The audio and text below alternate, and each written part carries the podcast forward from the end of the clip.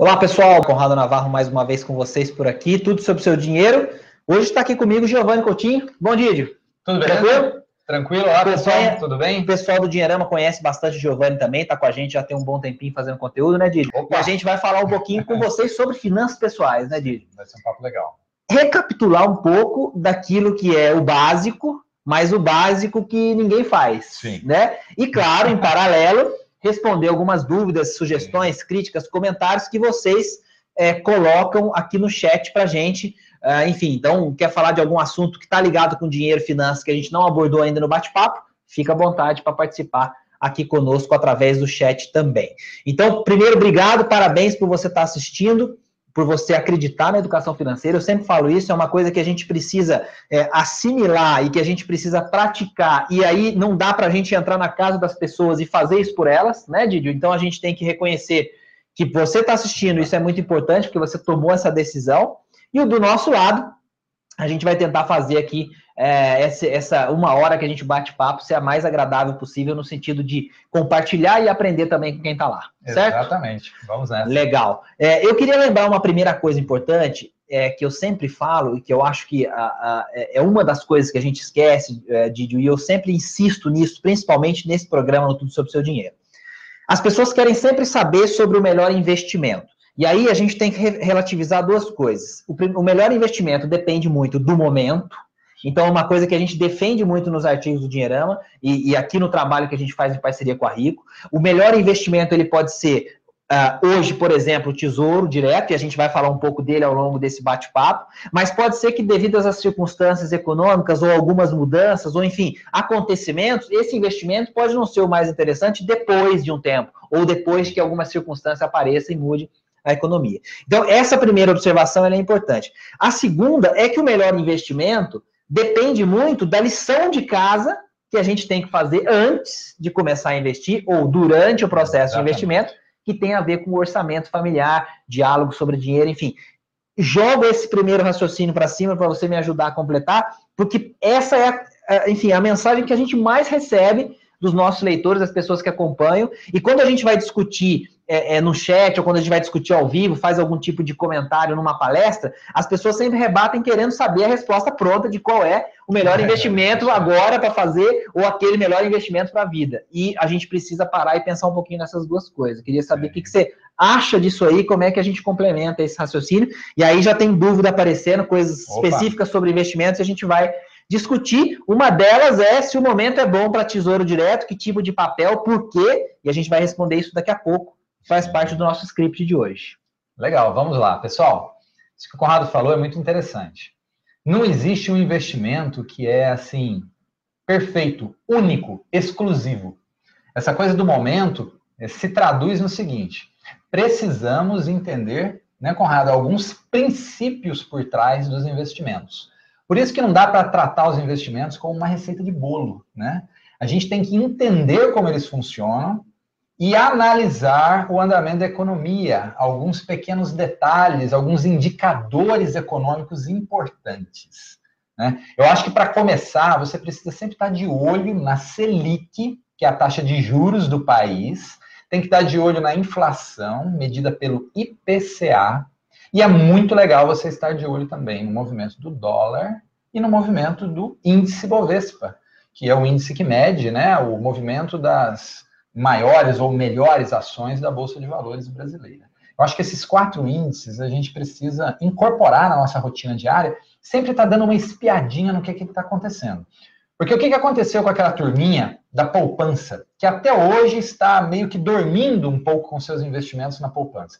O cenário mudou completamente. Lá atrás, os juros eram relativamente baixos ou tão baixos que era vantajoso você ter o dinheiro na poupança por conta da poupança não ter tributação, não incidir imposto, etc. Com a Selic ali na casa dos 7%, 7,5%, 8% até, por conta dos impostos, a gente fazia as contas, né, acabava sendo mais é, interessante. Foi um período curto, mas sim, isso aconteceu. Que Tanto aconteceu. que uh, o governo mudou a regra da poupança para depois render 70% da Selic, caso ela caísse caso abaixo de 8,5%. Exatamente. Agora, hoje a gente tem um cenário completamente diferente. Com a Selic é 14,25% e a inflação, que rompeu, né, a casa dos 10%, como é que fica a inflação, quer dizer, a poupança, né, com aqueles 8%.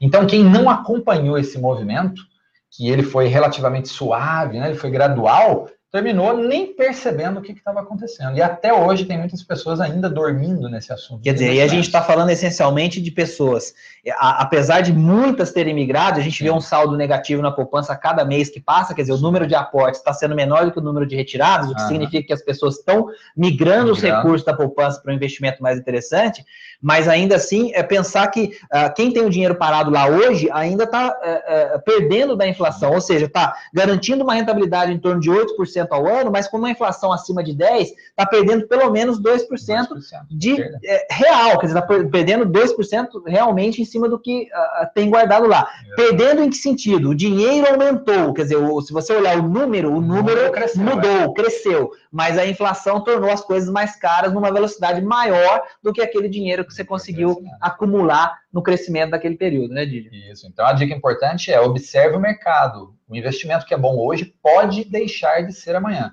Por exemplo, já, já, já estamos tendo alguma sinalização aí da economia de possível baixa na taxa de juros daqui em diante, né? Há uma perspectiva de que isso aconteça sob o ponto de vista de vários analistas de mercado. Então, já temos que tomar alguns cuidados em questão, assim, é, investimento pré ou pós-fixado agora nesse momento? Se você, né, falando em títulos públicos, por exemplo, né, será que já seria o momento de começar algum tipo de movimentação para fazer alguma troca, talvez, de um título por outro? Esse tipo de coisa que a gente quer fomentar para que você que está assistindo, né, Conrado, é, tenha essa percepção. A tomada de decisão final, é, ela precisa ser sua. Nós trabalhamos assim com a instrução, mas a decisão ela é sua. Quanto mais você entender disso e dessa movimentação de mercado, melhor. Você vai se sentir mais seguro. Você vai falar assim, puxa, agora eu vou mudar. Eu entendo que agora é a hora. Então, eu vou fazer uma troca, um ajuste. Né? Vou sair aqui de um pós-fixado para, de repente, partir para o pré para tentar travar os juros, uma vez que a tendência deles é cair e etc. É legal. E sem aprendizado, sem essa observação do mercado e aprendizado né, da, do princípio por trás do investimento, seja ele renda fixa, variável, enfim, fica mais difícil tomar essa decisão. É, então, é, um, um alerta interessante que é sempre bacana a gente falar é, é importante a gente mencionar que uh, o mercado ele trabalha com algumas previsões, uhum. é, e aí é claro que ninguém tem bola de cristal, então você precisa, claro, trabalhar com como os agentes enxergam a economia, Sim. e nesse sentido deixa uma dica muito legal para as pessoas procurarem o relatório Focus, Opa. que é o relatório do Banco Central, que muito concentra legal. as principais projeções, e ele tem uma divisão muito interessante que mostra aqueles que mais acertam, uhum. e aí uhum. as previsões daqueles que mais acertam. Claro que isso não é é, de maneira nenhuma o que realmente acontecerá, mas é algo que você pode olhar para entender como os principais agentes e as grandes instituições financeiras estão vendo o movimento dos juros, da inflação, do câmbio, enfim, de uma série de variáveis que você mesmo colocou para os meses seguintes, para os anos seguintes. E aí, pegando o gancho no que o Giovanni falou, e a gente já vai é, é, responder alguns comentários aqui. É, deixa eu agradecer aqui, ó. Temos aqui Eduardo, que está sempre com a gente, Eduardo MTS, é, Rodrigo Arantes está sempre aparecendo conosco aqui também, Peter, sempre nos ajudando aqui, principalmente a saber se o áudio e o vídeo está funcionando bem e mandando boas perguntas. Obrigado, Peter. Luiz Invest, já vi em algum outro momento por aqui também, obrigado. É, Tiago Lenze, grande amigo. Tudo bem, Tiagão? Obrigado pela presença aqui. Vamos ver se a gente aprende juntos um pouquinho sobre investimentos. É um prazer aí estar te ajudando. A gente já vem conversando sobre isso. É, é, é, Rodrigo também está por aqui. Uh, enfim, tem bastante gente. A Vanessa, a Ju Campos, brigadão pela participação. Emendando isso que eu estava falando, tem uma dúvida aqui do Luiz Invest falando sobre títulos com vencimento em 2019, IPCA, com taxas variando de 6,5 a 7,7.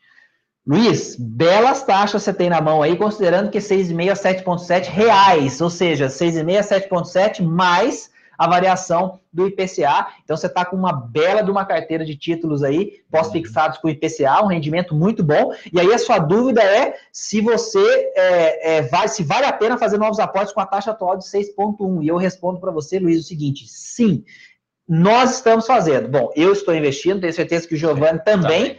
É, por quê? Porque nós estamos enxergando que esse ciclo de alta de juros, enxergando, claro, com base nas projeções, com base nos acontecimentos econômicos, ele deve se encerrar por volta de 14,25 e, em algum momento, começar a baixar se a gente notar, como vem acontecendo, que a inflação pode arrefecer e a gente precisa de uma certa movimentação da economia. E o juro caindo, ele traz um pouco dessa movimentação lá. Então, há uma certa é, uma certa crença de que esses juros vão cair em algum momento, ainda em 2016, o que significa que garantir uma taxa dessa é muito bom, porque essa taxa tende a cair também com o tempo, e aí você vai ter na mão um título que paga uma boa taxa, né, Didio? É mais ou menos Legal. esse raciocínio. Sim, sim. E o bacana do, desses títulos IPCA é que a gente estava falando agora né, na, na componente né, pré-fixado, e, quer dizer, componente não, né, no pré-fixado e no pós-fixado, o conceito.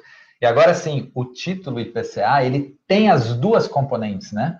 Ele tem ali o, algo que é pós-fixado, que é variável, que é justamente o IPCA. Você não sabe quanto vai ser a inflação? Você, é, a inflação ela varia, mas você tem uma componente travada, que é a componente pré-fixada, que são esses, né, 7.7 aí. Conseguiu até 7.7, uma baita de uma comentou, taxa. Exatamente. Quer dizer, se a tendência dos juros é cair e você tem um título que tem essa componente pré, como é o caso do Tesouro IPCA, é ótimo mantê-lo agora. E até e por que não comprar mais, né? Se você tem condição de fazer novos aportes. Quer dizer, você vai acabar fazendo né, um, um, um preço médio né, dessa componente pré-fixado, uma vez que ele tem porções diferentes, né? De diferentes taxas ali, etc.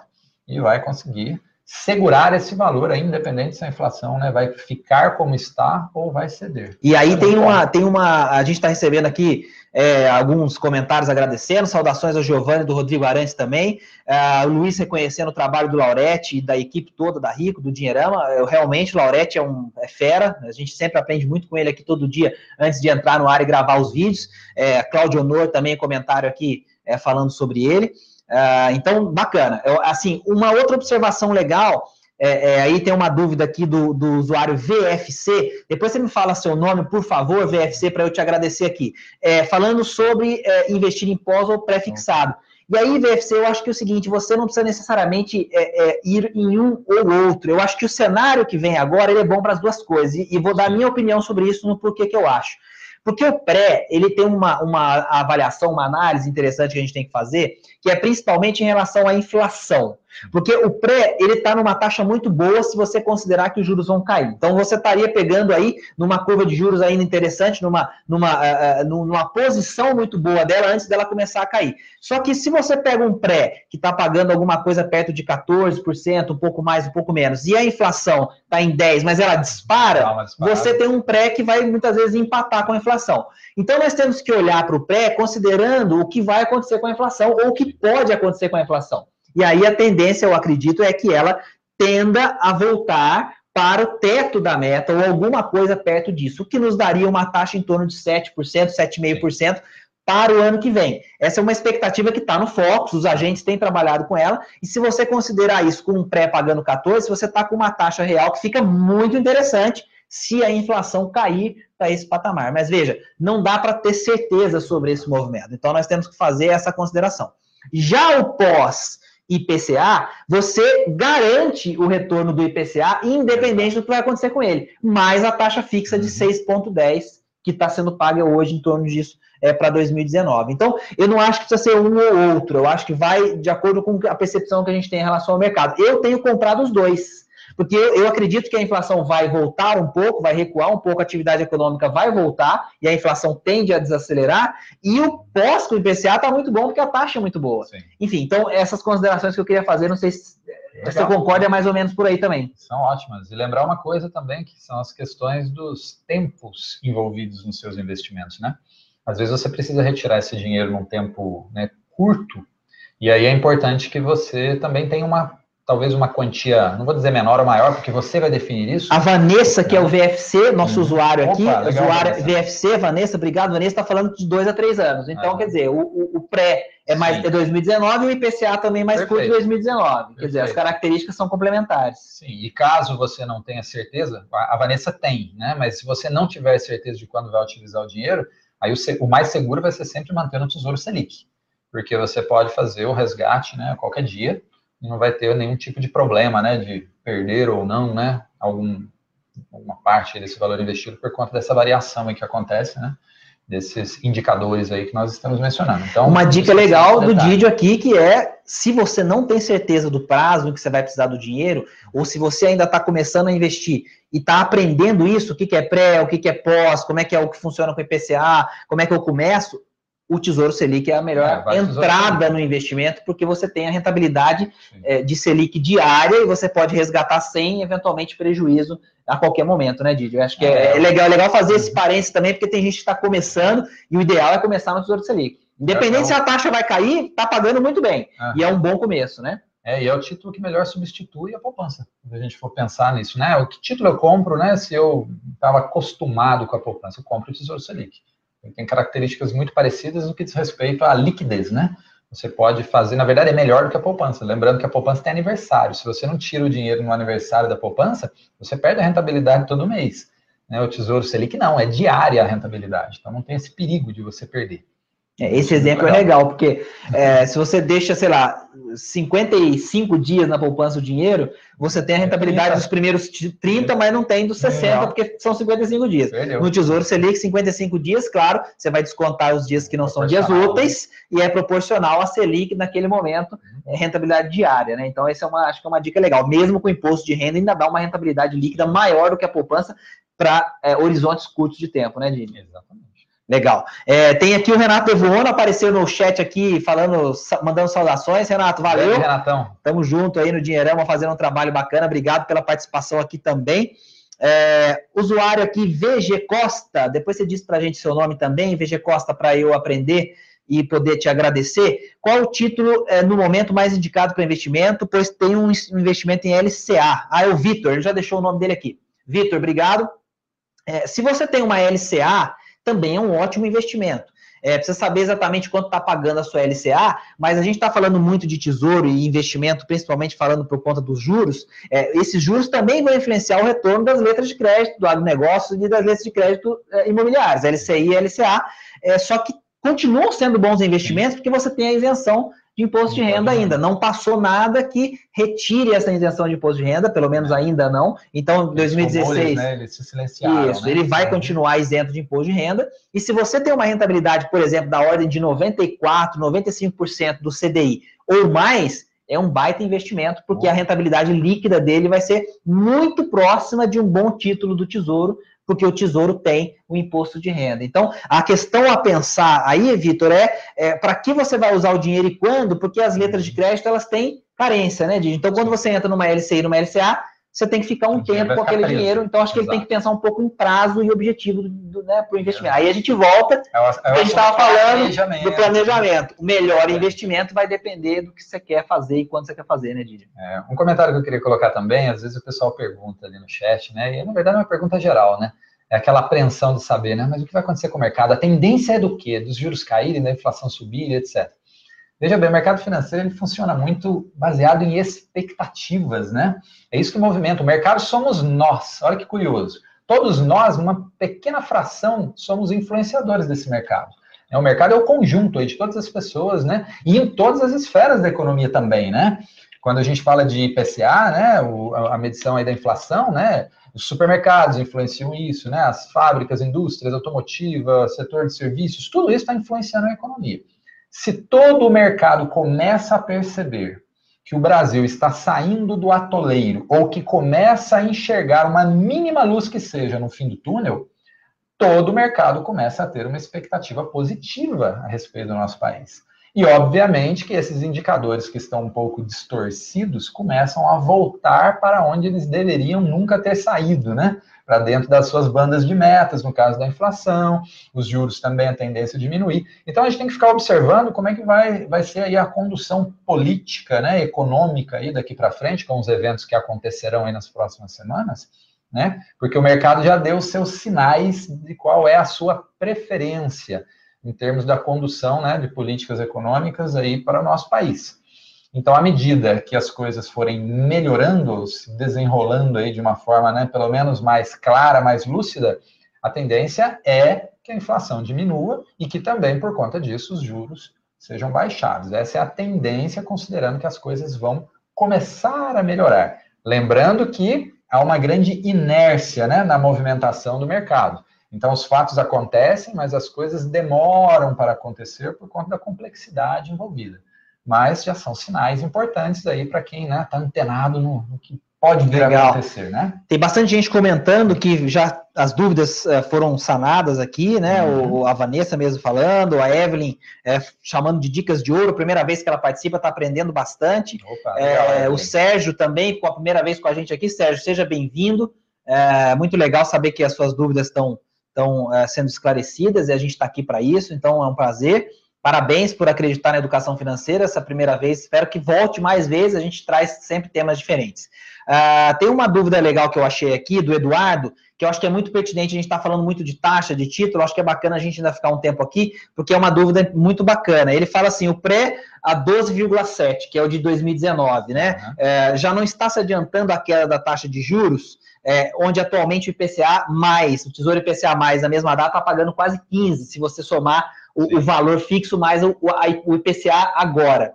É, o Eduardo, é mais ou menos esse o conceito. O que está acontecendo no pé, na minha visão, é que, na verdade, o, o governo está testando, porque o governo lança essas taxas e os investidores compram ou não compram aqueles títulos e mostram para o governo se o apetite deles por aquela taxa tal não está condizente com o momento do país. É uma coisa muito de tentativa e erro, não é uma coisa assim de, de se calcular exatamente qual é a taxa que tem que pagar, não. O governo vai emitindo títulos e vai variando essas taxas para testar o mercado.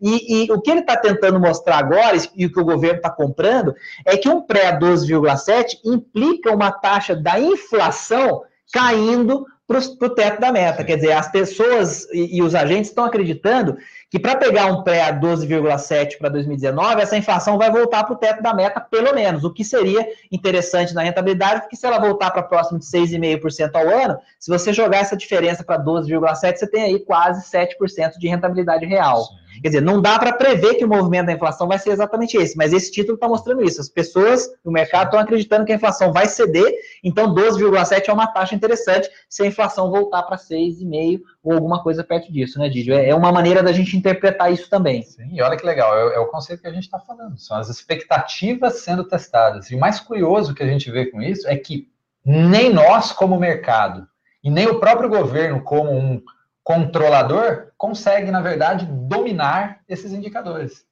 Né? O governo testa, a, a, gente responde do lado de cá, né? E o governo, obviamente, como está, né, o que está por trás, aí falando um pouquinho de conceito, que é importante a gente entender isso, né?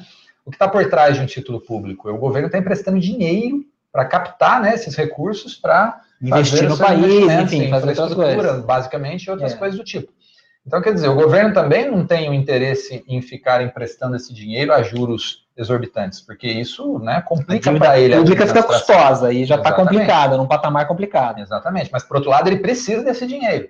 Então ele, por um lado, vai testando sempre para baixo, né, para tentar ver o apetite né, do, do, mercado, e à medida que as expectativas do mercado vão melhorando em relação né, ao país, o mercado vai aceitando, fala, é, deixa eu melhor eu comprar esse título que o governo está oferecendo agora, porque eu penso que vai cair, então é melhor eu já garantir a minha posição. É o que o Conrado bem falou, tentativa e erro. Mas é legal a gente né, conseguir entender, enxergar essa, essa mecânica por trás aí, né? Da economia. Muito bacana isso. Legal. Deixa eu pegar uma dúvida aqui do Renato, tá mandando para a gente devoando, falou falando da imprevisibilidade do mercado, quando a gente olha para aplicações com carência, letras de crédito, alguma coisa assim, é, ou títulos de muito longo, de longo prazo, ou de um prazo bastante estendido, tratando-se de Brasil, não é melhor manter o dinheiro em investimentos, é, é, pelo que eu entendi aqui da pergunta do Vono, é investimentos mais é, próximos, né, com data de vencimento mais isso, próximas, mais, ou, líquidos, né? né? Mais líquidos, é, colocou isso, mais líquidos. É, eu acho que sim, Renato, acho que faz sentido se a gente é, se preocupa com o futuro do país e acredita que alguma coisa ruim possa acontecer, isso é o que a gente estava falando lá no começo, uhum da pergunta primeira que você tem que se fazer sobre o seu perfil, sobre os acontecimentos do Brasil. Se você acha que há uma grande chance de uma, sei lá, de um desastre econômico ou de gestão que uhum. possa inviabilizar o pagamento, por exemplo, da dívida pública ou alguma coisa assim, o que seria uma catástrofe, e aí é, todo mundo que tem dinheiro em poupança, em banco, etc., isso lapidaria de uma maneira muito complicada, porque o título é, em essência, aquele investimento de risco mais baixo de qualquer país, porque o governo ele tem nas mãos o poder de aumentar impostos, ele pode, em última instância, é, é, junto com o Banco Central, emitir moeda, etc. É, se você imagina que o cenário pode ficar muito perturbador, então mantenha os seus investimentos com prazo mais curto. A gente sempre diz o seguinte: se você tem muita dúvida e não vai conseguir dormir, coloca o investimento no 2019 primeiro, quer dizer, aproveita a boa taxa do IPCA, do pré e também das letras de crédito com prazo de carência menor, e você sabe que até ali a catástrofe não vai ser gigante, você vai conseguir pegar esse dinheiro e fazer alguma outra coisa antes de eventualmente a coisa toda degringolar. Se você vê que a coisa está melhorando, ou acreditar que ela não vai ser uma catástrofe como essa, você pode ir estendendo seus prazos e colocando os títulos nas datas dos seus objetivos para você realizar com a ajuda daquele investimento. Então, é, eu acho que é muito de como as pessoas enxergam. É, eu, particularmente, não acho que a gente vai, é, enfim, sofrer alguma coisa do tipo confisco de poupança ou alguma coisa que vá inviabilizar o pagamento da dívida pública. Temos um problema, temos um problema estrutural, uhum. temos que resolver, atacar muitos deles com medidas impopulares, mas eu acho que a gente vai fazer alguma coisa porque nós somos um país é, que tem uma, uma potência a ser explorada muito grande. Acho que seria um desperdício político, cultural e econômico jogar tudo isso no lixo. É, acredito que nós somos mais inteligentes que isso, mas não dá para garantir. Então, acho que o recado é mais ou menos esse. Se você está tão preocupado, mantém com alguns vencimentos mais curtos, né, Giovanni? Exatamente. É... Algumas perguntinhas ali. Legal, vamos lá. É, tem o Luiz Investe falando sobre o livro, que leu o meu livro, muito bom, Luiz, e ele já emenda uma pergunta sobre fundos de investimento imobiliário. Luiz, eu vou guardar esse comentário, eu vou falar um pouquinho de fundo de investimento imobiliário. É, eu gosto bastante, eu acho que é muito mais interessante investir em fundos de investimento imobiliário do que em imóvel em si. Se você tem o perfil para imóvel, o imóvel você coloca uma parte muito grande do seu capital ali, imobiliza e é difícil vender depois, não tem liquidez. O fundo de investimento imobiliário você ganha uma, uma parte numa gestão mais profissionalizada e diversifica diversos imóveis, né, Giovanni? Então, acho é. que é uma, é, é uma escolha bem interessante em relação ao imóvel em si. Não sei se você concorda. Concordo também, e também tem a questão de que os imóveis, normalmente né, estão ali né, vinculados a esses fundos, são imóveis, na sua maioria, comerciais e que tem já por si só né, rentabilidades mais atraentes do que o imóvel residencial, que é onde a maioria termina por investir. A gente não pode esquecer de uma coisa quando a gente está fazendo uma negociação de imóvel, né, um imóvel físico. As taxas envolvidas na compra e venda de um imóvel físico, elas são muito puxadas. Em termos percentuais, pode até ser algo pequeno, mas em termos absolutos, pelo valor do imóvel, essas taxas são bem caras. E nos negócios imobiliários que as pessoas contam que fazem, né, de boca a boca, uma para outra, é, normalmente é, não se considera isso. Então, aquela famosa fala, fiz um negocião com imóveis, a verdade é que se a gente pegar uma lupa e dar ali, né, aquela puxadinha por perto, a gente vai perceber que foram tantas taxas envolvidas e que a pessoa muitas vezes desconsidera até por questões psicológicas, que ninguém gosta de dizer eu perdi, né? Que eu tenho realmente minhas dúvidas aí sobre né, as, as, rentabilidades envolvidas. Né? Claro que já houveram tempos passados maravilhosos né, no mercado imobiliário. Onde tivemos aí, né, uma, uma... É, são ciclos. A gente tem aí um ciclo de, de correção rápida, e né? ajuste, né? Pode ser que em algum momento a gente veja Exato. de novo um novo boom, mas o não momento é não é exatamente esse. É. De um novo boom, é de uma, de uma correção não é bolha também, a gente está longe de ter uma bolha. Inclusive, a gente tem um amigo que é o Richard Rittenband, que fez um estudo muito interessante sobre o ciclo Sim. dos imóveis, está lá no dinheirama.com e fala exatamente sobre isso. Não é uma bolha, mostra por que, que não é uma bolha, mas uma correção, um ajuste, mas uhum. não é o momento de ver os preços subindo ainda. Não. De novo, como a gente viu no passado. Ainda não. Estamos numa espécie de recuperação, digamos assim. É. Né? E aí acho legal abrir uma janelinha aqui para a gente falar uma coisa, né? É, com tudo que está acontecendo nesse período aí, né, difícil que a gente está atravessando da economia, já parou para pensar as pessoas que fizeram o dever de casa naquelas épocas de vacas gordas? Como que é interessante você ter dinheiro na mão em grande quantidade nesse momento agora para fazer investimentos? Se você vai para o lado da renda fixa, você tem juros altíssimos, né, que vão alavancar aí o, o, teu, o teu patrimônio. Se você também ainda assim é um amante aí dos investimentos imobiliários, a gente começa a encontrar, né, pechinchas interessantes para quem gosta desse tipo de investimento, né, e sabe né, fazer essa, né, garimpar esse mercado. Então, né, uma coisa legal da gente é. colocar aí no meio é, né, é, é, faça o dever de casa nos tempos em que as vacas estão gordas, né? Porque aí quando chegar esses momentos de crise, as oportunidades serão muito boas para quem somente para quem fez essa lição. Legal. Certo, né? O, o, o, Renato completou aqui o comentário dele, falando sobre é, não pensando numa catástrofe, eu aqui que exagerei na minha avaliação, mas pensando em taxas que pode deixar pouco atrativa. E aí ele está dando um exemplo que ele pegou uma debenture para 2027 pagando IPCA mais 3 e que hoje ficou horrível, mas era boa na época. Mas aí o horrível entre aspas, é, né, Renato? Tá Porque né? 3,3% real é, você não sabe o que pode acontecer com a economia daqui a pouco. A gente pode é, fazer tudo muito bem, tudo muito certo. Pode aparecer uma nova eleição e colocar uma pessoa que coloca o Brasil nos trilhos, não sei. E aí a gente vai ver um, uma taxa de juro muito baixa, é, uma inflação aí por volta de 4,5% e você está garantindo um ganho real de 3%. Em que lugar do mundo você tem ganho real de 3%? É. Difícil. É claro que se você olha para a taxa de hoje, você podendo pegar um título IPCA 2035, 2000 e tanto, pagando 6,20, 6,30 é uma baita taxa, mas, de novo, o Brasil pode é, piorar a ponto de ter que subir mais o juro e aí é, pagar mais do que isso em algum momento de novo, quer dizer, como saber? Então, é, é muito complicado, eu acho que a análise tem que ser mais, é, é, é assim, do, do, ponto de vista da coerência do investimento, que você está protegendo o seu patrimônio num investimento conservador e garantindo um ganho real. Conseguiu isso, ótimo. Se você conseguir taxas cada vez melhores, maravilha, mas eu acho que é por aí que a gente tem que pensar. Uh, tem gente falando sobre, deixa eu ver aqui, a Vanessa falando ainda sobre valores mínimos e valores máximos, Vanessa, para investir no Tesouro Direto. Você começa com 40, 50 reais, porque você consegue comprar a fração de 0,1 do título, certo, Diego? É, o aporte inicial muito baixo, né? Muito, Esse é um, uma, uma um, vamos dizer assim, uma, uma vantagem muito interessante que acaba colocando o investimento em tesouro como uma, praticamente uma coisa sem efeito colateral, né? Quer dizer, você consegue comprar por uma fração de 0,1 uh, título, o que daria aí para os títulos pré uh, e alguns uh, pós-fixados em torno de 50, 40 reais, é, Tesouro Selic um pouco mais do que isso, próximo de 100 reais um aporte mínimo. Bem interessante, né? Exatamente. né? Bem interessante. É, então, Vanessa, é isso aí. É pouco dinheiro, não tem desculpa para não começar. Uh, temos aqui o Eduardo Matos com uma conversa muito legal com o Rodrigo, falando sobre uma carteira é, conservadora, se Tesouro Direto é interessante para isso. E o Eduardo é, perguntou, o, o, o, o, Rodrigo perguntou e o Eduardo é, respondeu falando sobre o prazo dos títulos. Então, quando você uhum. casa os seus objetivos com os prazos de vencimento dos títulos, você monta uma carteira interessante, porque você vai garantir a rentabilidade, resgatar na data do vencimento. Então, acho que é por aí. Né? O, o, o Eduardo matou aqui conosco e, e, nos ajudou com essa resposta aqui. Uh, Tiago falando sobre fazer uma análise bem feita em investimentos em renda fixa entre pré e pós. A gente falou um pouquinho disso, Tiago, no começo. É, basicamente, a gente tem que ficar esperto com as expectativas e os movimentos dos indicadores.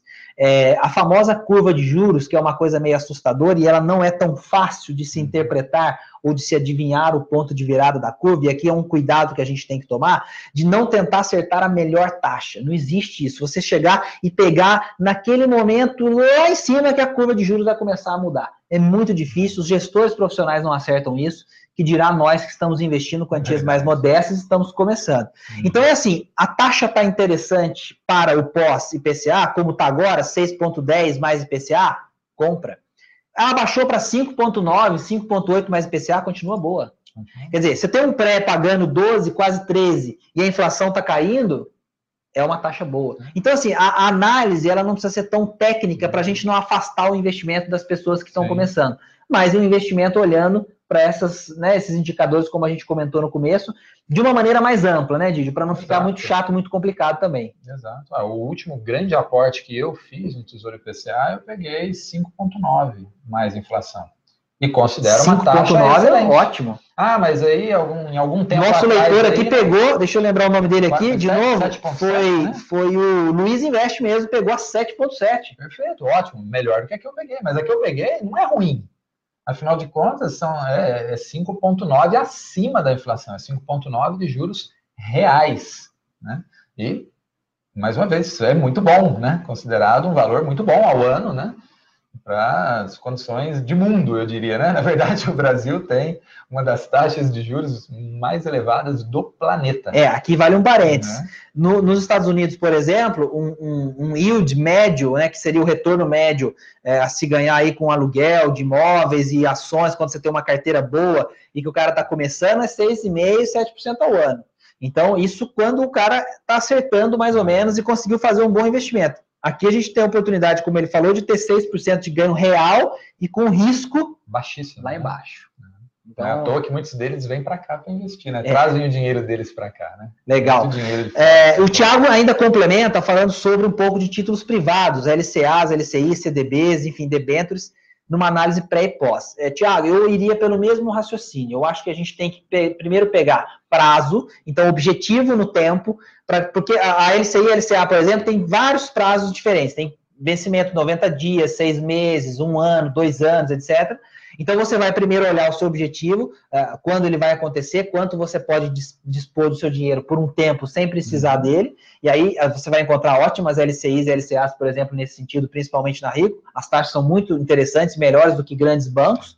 É, com, com uh, enfim, investimentos em que você vai se proteger, claro, até o limite do fundo garantidor de crédito, que é de 250 mil reais, é, e, claro, você vai balancear a sua carteira de maneira que você respeite esse limite de proteção, por exemplo, do fundo garantidor, buscando a maior rentabilidade no prazo que você definiu, porque não adianta nada você botar um dinheiro, por exemplo, no Tesouro uh, IPCA 2019 e você precisar do dinheiro no ano que vem. Hum. Você pode ganhar dinheiro tendo que vender antecipado, mas você também pode perder no caso desse título específico, que não é o Tesouro Selic. Então, estou misturando um pouco as bolas, mas para mostrar o seguinte: o prazo, o objetivo, ele vem primeiro. E aí você vai voltando para encontrar os produtos e as rentabilidades e vai montando a sua carteira de acordo com esses caminhos. Quer dizer, então, é, é, o CDB pode ser bom, a LCI pode ser boa, a LCA pode ser boa, é, uma debênture pode ser interessante, porque te dá um ganho acima da inflação, é, mas ela tem um risco associado à empresa. Então, não sei, de repente, por que pegar uma debênture que paga IPCA mais alguma coisa e não pegar um tesouro IPCA ah, porque a debênture paga muito mais do que a, a, o Tesouro IPCA paga. Tem um motivo para isso, né? É mais o risco, da empresa. Então, peraí, o dinheiro é tão conservador quanto que eu colocaria no Tesouro? Não é. Então, você vai ter uma parte maior aqui, mas você vai colocar um tanto aqui também. Quer dizer, perfil de risco, é, analisar as opções e coisas desse né? tipo, né, Didio? É, acho que nesse seu comentário você já andou respondendo aí algumas perguntas que eu estou vendo ali já. A gente poderia só dar um foco maior nelas, né? Vamos lá? O que, que você está vendo aqui, ó? É... Mais embaixo, ele pergunta ainda em relação ao tesouro. Esqueci quem, vê, quem que é VFC mesmo? É, é a Vanessa. A Vanessa né? Só posso resgatar Isso no é vencimento. É. Responde né? essa para ela. Na verdade, não. Você pode resgatar a qualquer momento. A liquidez de todos os títulos, ela é diária. Agora, você pode sofrer perdas, né? Que foi a sua pergunta? Sim, pode sofrer perdas se houver justamente essa variação né, na expectativa dos juros, né, que é chamado aí mais tecnicamente de variação da curva de juros do título, né? Nós estávamos falando ainda há pouco. E né? alguns títulos eles têm é, um valor negociado ao mercado, Sim. que é o caso do Tesouro IPCA e do Tesouro Pré, e que é, se o seu título de repente paga uma taxa muito boa uhum. e a taxa de juro está baixa, ele fica valorizado, né? Então explica essa dinâmica que eu acho que é legal para ela entender como ela pode ganhar ou perder dinheiro se ela vender antes. Exatamente. É, é, fazendo já essa primeira observação, isso não acontece com o Tesouro Selic. Isso só acontece com os títulos que têm uma ou a sua totalidade né, da, de componente pré-fixado, que é o caso do IPCA e o caso do próprio título pré. Se você tem um título pré-fixado em um determinado valor e a tendência dos juros é diminuir, obviamente que esse título pré-fixado vai valorizar. E aí, nesse caso, se você resgatar antes do vencimento, é capaz de você ter um, um lucro maior até do que o esperado. A recíproca é verdadeira. Se a taxa de juros começa a aumentar, aquele seu título pré-fixado vai perdendo valor. Isso serve tanto para o pré puro, né, como para o IPCA, que tem uma componente pré mas você pode resgatar a qualquer momento. Vai depender do, né, do momento de mercado. Para quem já tem um pré na mão e agora a gente está percebendo uma expectativa de tendência de baixa, é provável que lucre. Na e verdade, aí, aquela coisa, se não sabe quando vai resgatar, porque está começando é. e quer começar a colocar o pé nos investimentos conservadores com tranquilidade e segurança, invista no Tesouro Selic, porque você pode resgatar a qualquer momento sem perder. E aí aprenda mais sobre os outros para associar ele com os prazos que você é. quer para os seus objetivos, né, Didi? É, vale abrir uma outra janelinha de um assunto importante, Vamos né? Lá. Quando a gente está falando dessas variações nos títulos, né?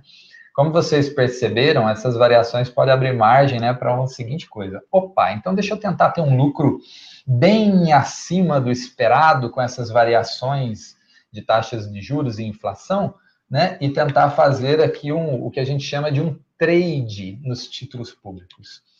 Isso não é uma coisa legal de se fazer. Legal que eu estou dizendo é não do ponto de vista de leis. Bacana. Não é uma coisa bacana para você fazer. Né? É perigosa. É uma coisa perigosa, né? É uma coisa, inclusive, não recomendada pelo próprio Tesouro, né? E por que a gente está fazendo essa observação? Porque tem pessoas por aí que estão, inclusive, estimulando, né? Até através de treinamentos, cursos, que as pessoas façam esse tipo de movimento. É um movimento perigoso, alguma coisa pode dar bem errado na economia no momento em que você não estava esperando. É aquilo que era para você. E distorce o objetivo do distorce tesouro, objetivo que do é tesouro. formação de poupança Exatamente. e não especulação. É, Esse quer é especular, vai para renda variável. A gente já tem um ambiente bem propício para isso, que é a Bolsa de Valores, né? Para quem gosta de fortes emoções, a Bolsa de Valores vai suprir bem essa necessidade Tesouro direto arriscar. é ganhar dinheiro É, com segurança, Com né? Diego? segurança, com conservadorismo, né? Tem que tomar cuidado com esse conceito aí de trade, né? Com título público. É só essa janelinha aí que Legal. eu abri e fecho agora. Legal, deixa eu pegar uma pergunta aqui do Thiago Lenze mandando sobre CDB a 120% do CDI bruto. Se é uma boa taxa, Thiago, é uma boa taxa, mas você tem que ficar esperto com a- eh, o imposto de renda e, logicamente, com o prazo que o seu dinheiro vai ficar aplicado nesse CDB, porque você eh, eh, vai pagar uma. uma, uma ah, vai incidir, ou melhor, sobre o seu dinheiro um imposto de renda, sobre o ganho, que varia de acordo com o tempo. Então, se você deixar até seis meses, 22,5%. De seis meses a um ano, 20% sobre o ganho. De um ano a dois anos, 17,5% sobre o ganho. E a partir de dois anos, 15% sobre o ganho. Então, essa taxa de 120, se você vai ficar com ele mais de um ano, ele começa a ficar muito interessante em relação às LCIs e LCAs que pagam em torno de 97%, 98% do, do CDI. Se você vai resgatar antes de um ano, prefira uma LCI que pague em torno de 96%, 97% do CDI, porque ela é isenta de imposto de renda, a rentabilidade líquida no final vai ser maior, porque você vai deixar uma parcela, é, você não vai deixar a parcela do imposto de renda, porque a LCI e a LCA ela é ah, ah, isenta. Então, essas continhas, elas são relativamente simples de fazer, e a gente tem no Dinheirama e em outros lugares, existem algumas calculadoras que mostram isso, essa comparação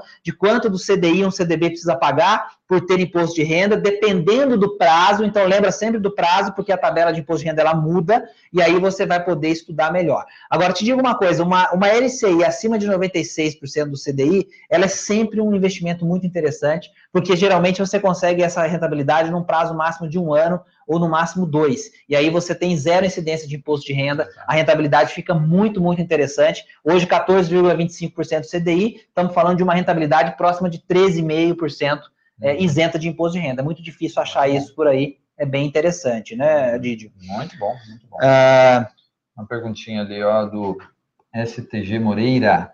é, STG, SGT Moreira, depois você fala o seu nome pra gente, SGT? Isso, Vamos lá, Didi, Como que tá lá? procede a compra e venda de um título Opa, público, né? O Didio Uma sabe dúvida- tudo sobre isso aí. Inclusive, já vou fazer um jabá de um material que a gente vai lançar logo mais, É. que é um e-book completaço que a equipe do Dinheirama está preparando para aprender a comprar e vender títulos públicos. Então, vai que essa é contigo. Exato. É, um- vou, fazer, falar de uma forma bem resumida aqui, na verdade. Né? Para você comprar um título público, você vai precisar né, de um agente intermediador aí entre você e o Tesouro Direto, né? Que é a corretora de valores. Inclusive, nós aqui estamos gravando esse vídeo, né? Numa das corretoras aqui do Brasil, que é a corretora que mais tem clientes, pessoas física no Brasil. Obviamente que tanto eu quanto o Conrado investimos por aqui pela Rico, né? E, e Ela é líder em Tesouro é Direto. líder em Tesouro Direto, exatamente. Se você for no site do Tesouro e colocar lá ranking Tesouro Direto, você vai ver que a Rico aparece em primeiro lugar. E por ser especializada né, em, em- pessoas físicas, ela faz um atendimento muito bom e personalizado nesse aspecto. Então você vai ter que abrir uma conta numa corretora. Quando você entrar no site para abrir a conta na corretora, você vai perceber lá que tem um, em algum lugar um botãozinho assim, né? Abre a sua conta.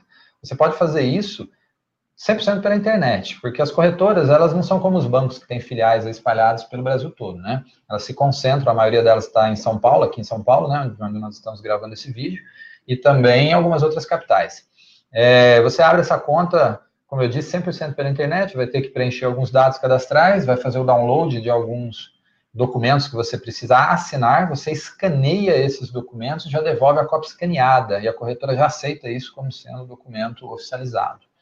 E aí a sua conta em aproximadamente umas 48 horas, né, mais ou menos, já está aberta. O que você vai ter que fazer? Você vai ter que fazer uma transferência, um TED, né, da sua conta bancária, onde está o dinheiro, para a conta da corretora. Quer dizer, a sua conta na corretora, né? Porque a sua conta é identificada dentro da Exatamente. corretora. E aí você tem a sua conta na corretora, né? Inclusive, a corretora tem um número, né? Como se fosse uma agência, né? Agência 1, se ela for né? uma corretora, né? Que não tem aí filiais em outros locais do Brasil, e um número de conta. Então, vai ser um TED normal. Ela entra como se fosse um banco e um número de conta. Né? Aí cabe uma observação interessante, que lá atrás um dos participantes perguntou qual é o valor mínimo para colocar no Tesouro Direto, né?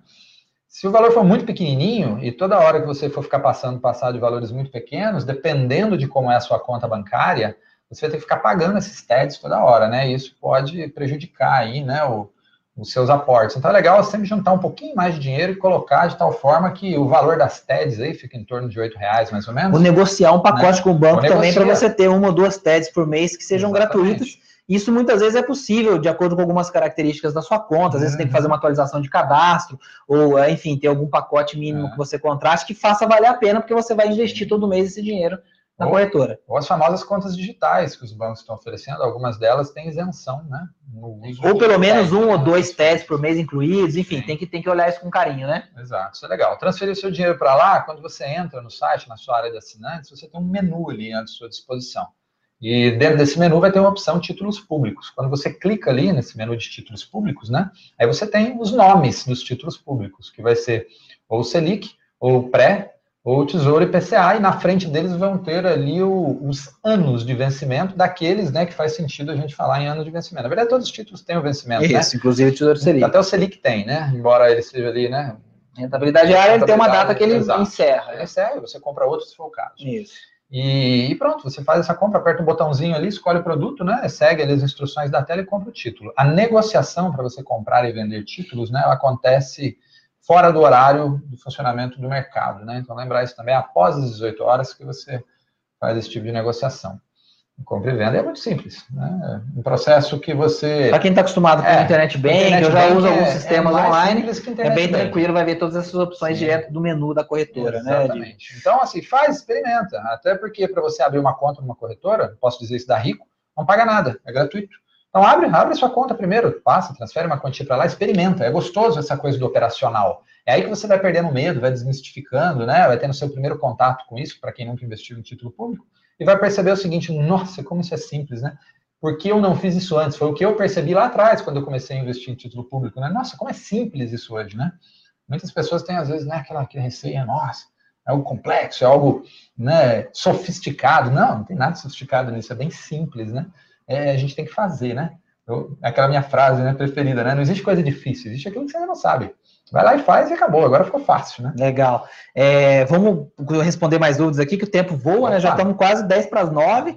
E se deixar, a gente fica falando aqui até uma hora da manhã. Ninguém dorme, porque a gente adora. É, mas a gente também Verdade. tem que descansar, que a gente chegou bem cedo. A gente está aqui já no batidão, mas com uma alegria enorme, porque fazer o bem na educação financeira é o que a gente gosta de fazer e faz com muito carinho.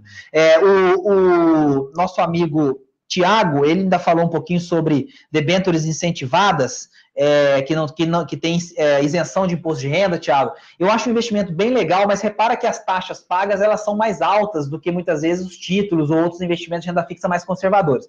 Isso mostra uma coisa muito simples: o risco é maior porque o risco envolve é, também a empresa. Então, você está investindo ou você está financiando Sim. o crescimento de um negócio, de uma empresa que depende de gestores, equipe, administração e de uma série de fatores que muitas vezes a empresa não consegue controlar, que são fatores econômicos, transição de uh, transições políticas, enfim, influências externas e tal. Então, é, não coloque nas mesmas, na mesma cesta de, de, de risco ou de gerenciamento de risco de um título público que é um investimento mais conservador e mais seguro. Então, se você é, é, a taxa é boa e realmente as debêntures incentivadas têm taxas muito interessantes, separe uma parte, mas uma parte que não é aquela parte fundamental do seu investimento conservador. Ele é mais conservador do que um investimento em, em renda variável, mas ele não é tão conservador quanto um investimento em título público. Então, nesse sentido, tome esse cuidado só para você não criar uma expectativa de segurança e tranquilidade muito grande ali e eventualmente acontecer alguma coisa e você ter algum problema ali na frente. Uh, vamos passar aqui mais alguma coisa? Só reclamou um pouquinho a questão da TED. É, isso está além, na verdade, da, do gosto, né, ou da preferência da corretora. Na verdade, as corretoras, aos poucos, elas estão sendo né, convidadas, né, elegantemente, até que daqui a pouco sejam obrigadas a fazer esse tipo de movimentação, onde a sua conta na corretora se torna praticamente uma conta de banco. Isso. Então, essa coisa da TED, não é que a Rico fez isso, a coisa ficou ruim, não é a Rico É segurança para o próprio investidor. Exatamente. É para você saber que o dinheiro veio para sua conta mesmo na, na, corretora e, e não e, ter nenhum problema é. de, né, de liquidação e tudo mais. Então, isso é uma coisa que vai acontecer com qualquer corretora. Todas, todas é, a gente tem que manejar isso bem. É, a, gente, a gente tem que lidar com isso buscar as isenções das TEDs sempre que possível nos bancos, buscar... Acumular um valor maior para que essa transferência, esse valor não seja tão impactante na hora Exato. de fazer a, a, a, transferência, né? Sim, considere o que eu falei, pesquise no seu banco ou em outros bancos, a questão da conta eletrônica, é uma conta que você só movimenta pela internet, essa conta em alguns bancos não cobram TED. E aí você passa a utilizar essa conta só para fazer seus investimentos, de repente, dá para tentar escapar disso. Mas entenda que essa movimentação é uma coisa boa, não é ruim, é algo que melhor segurança. É, exigência dos órgãos reguladores, mas para a melhoria da segurança do investidor.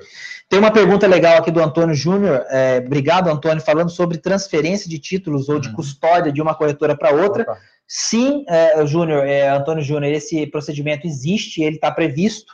Uh, você tem que fazer esse pedido de transferência na corretora que você tem os títulos hoje, vai ter um formuláriozinho, uma coisa que você vai preencher, que, lógico, você tem que abrir, qual que é o procedimento padrão? Você vai abrir uma conta numa corretora nova, então vamos supor que você queira transferir para Rico, você vai abrir a sua conta na Rico, vai ter um número de conta na Rico, todas as informações da sua conta aberta aqui, vai preencher um formulário de transferência de custódia que todas as corretoras são obrigadas a oferecer, e esse formulário você vai entregar na corretora que você tem os títulos hoje, então aquela que você usa ou usava até hoje. E eles são obrigados a um determinado prazo fazer essa transferência, que hoje é toda eletrônica, essa liquidação é toda eletrônica, e, e, e, ela é com apoio da Bovespa, da Casa é, Brasileira de Liquidação e Custódia, e aí você vai receber um aviso de que a transferência foi feita para aquela conta que você indicou na corretora nova, e quando você entrar no sistema da corretora nova, você vai ver a sua nova posição por ali, e essa informação vai estar atualizada no banco do custodiante para você. Então, não é um procedimento complicado. Se tiver dúvida, o atendimento das corretoras está apto a te explicar esse processo em mais detalhes também. Então, fique esperto com isso, que não é algo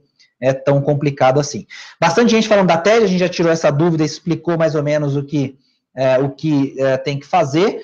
Uh, deixa eu ver aqui o que é mais falando. Uh, o Batista fez uma pergunta que a gente respondeu bastante é, é, também outras vezes e que a gente contou com a ajuda do Eduardo mais uma vez. O Batista perguntando sobre o melhor investimento para quem vai começar no mundo do tesouro. Uhum. E aí o Eduardo Matos falando Tesouro bem. Selic. Fechou. Não tem, tá começando, tem dúvida do prazo, não entendeu ainda como é que funciona vai para o Tesouro Selic e aos poucos vai entendendo a dinâmica dos outros títulos também. Uh, deixa eu ver que eu acho que eu pulei alguma coisa aqui. Uh, tem gente perguntando sobre o que, que é High Frequency Trading, é, o, o, usuário iMan aqui, depois você fala para a gente seu nome aqui, iMan. É, é, o High Frequency Trading, na verdade, é, é negociações que acontecem em bolsa de valores, mas que geralmente são feitas por robôs. Então você tem aí uma série de algoritmos que estão funcionando, altíssima frequência, porque as operações são feitas em questões de milissegundos, as ordens de compra e venda são executadas com uma rapidez enorme, a gente não consegue nem ver isso no booking de oferta, porque são robôs mandando ordens de compra e venda, e essas operações acabam acontecendo, e a variação de ganho muitas vezes é muito pequena, então você entra numa operação para ganhar centavos, mas ganhar muitos centavos, porque você vai fazer isso com uma frequência muito grande, através dos robôs que ficam operando para você.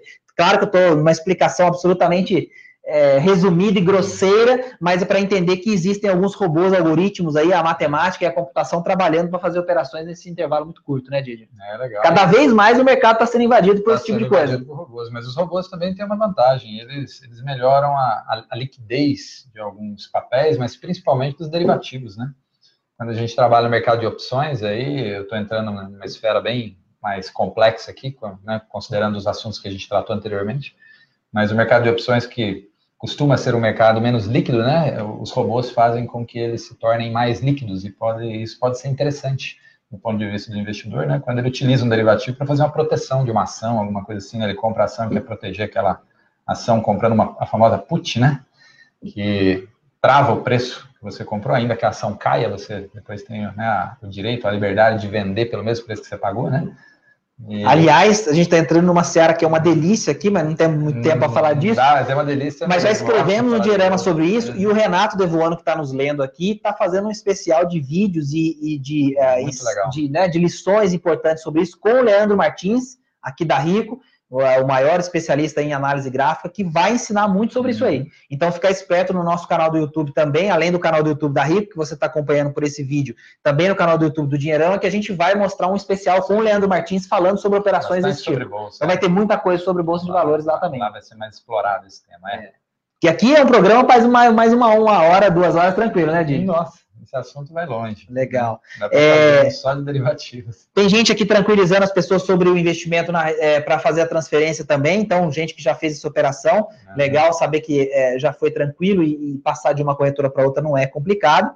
Uh, o Sérgio mandou uma outras dúvidas, era essa dúvida que eu estava procurando. Obrigado, Sérgio falando sobre fazer a TED sem ter enviado os documentos. Na verdade, fica tranquilo que é o seguinte: nem todo mundo precisa mandar vários documentos, porque ah, é, existe um, o que eles chamam de birô de investigação aqui e de compliance, que muitas vezes, à medida que você vai fazendo o cadastro, ele já encontra informações suas suficientes para não precisar que você mande documento, alguma coisa escaneada. Se você recebeu a confirmação de que a sua conta está aberta, você tem um número de conta, você consegue logar né, no, seu, no seu sistema da Rico e ver que você está com a conta funcionando, fez sua assinatura eletrônica, está tudo ok, então você pode fazer a TED que o dinheiro vai aparecer na sua conta da corretora tranquilo. Ah. Então, às vezes acontece de alguns usuários não precisarem mandar os documentos, assim, escanear e tal, porque existe já um mecanismo de verificação online, Sim. digital, que faz isso. Então, ah. deve ser esse o seu caso, é, o Sérgio, fica tranquilo que se você tem um número, o seu Sim. cadastro está feito. Ah, se tem alguma dúvida também, tem um 0800, liga no 0800, que os atendentes né, vão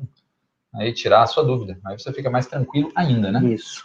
Vamos encerrar, tem uma dúvida legal aqui do Batista de novo, para a gente fechar, são cinco minutinhos. Queria que você falasse um pouquinho, Didio, dos cuidados né, com outros investimentos de renda fixa, principalmente fundos. E aí entram duas coisinhas importantes ali, taxa de administração, enfim, é, taxa de performance, outras coisas que acabam comendo a rentabilidade. E atenção, porque a maior parte dos fundos conservadores dos grandes bancos tem taxas de administração muito altas. Né? Então, é. dá dica para prestar atenção nisso aí. É, eu acho que é o seguinte: quando você está comprando um fundo de investimento, né, ou investindo nele, você está meio que terceirizando a administração do dinheiro, né, para profissionais que obviamente são muito competentes naquilo que fazem, né? Mas dependendo do seu objetivo, talvez um fundo não seja exatamente o melhor caminho para você fazer isso. Quando você observa um fundo, seja ele multimercado ou qualquer outro tipo, você vai ter o portfólio dele e vai mostrar ali no portfólio quais são os, os locais onde eles estão alocando os recursos, né? Os mais conservadores, você vai perceber que a enorme parte deles vai estar onde? Nos títulos públicos, algo que você pode comprar diretamente, sem precisar de colocar o dinheiro no fundo. E aí você elimina essas taxas administrativas, taxas de carregamento que às vezes surgem também, né?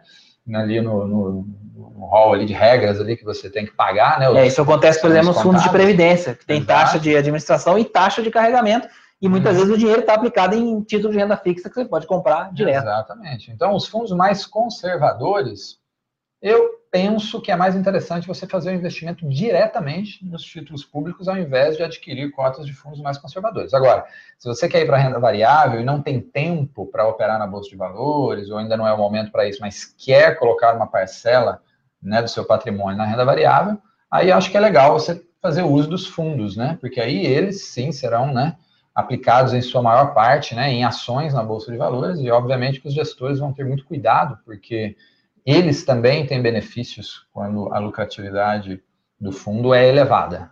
Então, todos estão remando no mesmo caminho, todos querem gerar né, uma rentabilidade mais alta. Eu acho que faz, né, no meu ponto de vista, os fundos fazem mais sentido quando a gente está falando de investimento em renda variável, investimentos de maior risco, de risco moderado ou elevado.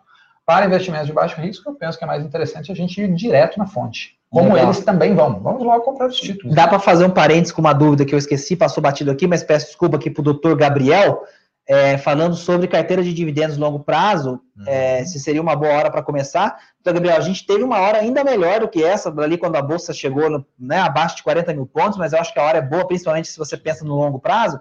E a outra dica é é prestar atenção nas indicações dos analistas, né? Aqui a gente uhum. tem é, o Roberto Indec, enfim, o Leandro Martins faz uma, um relatório de carteiras recomendadas, carteiras de dividendos, etc., uma série de coisas é, que são muito interessantes para quem é cliente. Então, é como você falou, ou vai para um fundo, que a Rico também distribui vários fundos interessantes, ou monta uma própria carteira, levando em consideração a opinião dos especialistas para isso Perfeito. também, né? Perfeito. Legal?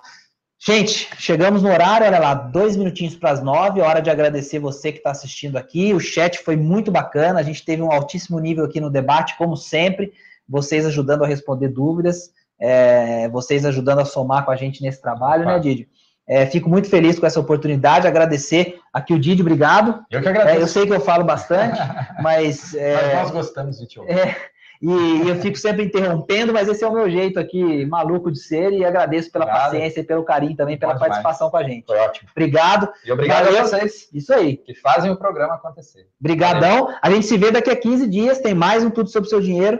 É, mandem suas sugestões, suas dúvidas para nós, sempre os canais do Dinheirama estão todos abertos, as nossas redes sociais, da Rico também. É um prazer estar aqui com vocês e a gente se vê daqui a 15 dias. Parabéns aí por abraçar a educação financeira. Valeu, Didio. Valeu. Até mais. Valeu, gente. Valeu, Abraço. Pessoal, um abração. tchau. tchau. tchau, tchau.